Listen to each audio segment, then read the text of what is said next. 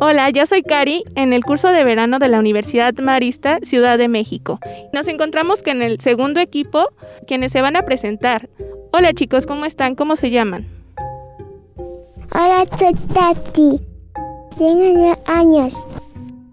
Hola, soy Federico. Tengo 7 años. Hola, soy Dante y tengo 5 años. Ok, un gusto chicos. ¿Me podrían platicar cuál fue su parte favorita del curso? A mí fue la actividad de señas y la hora de comer. Gritar. Los días que vinieron disfrazados, cuéntenme de qué vinieron disfrazados el día de Halloween. Yo de Star Wars.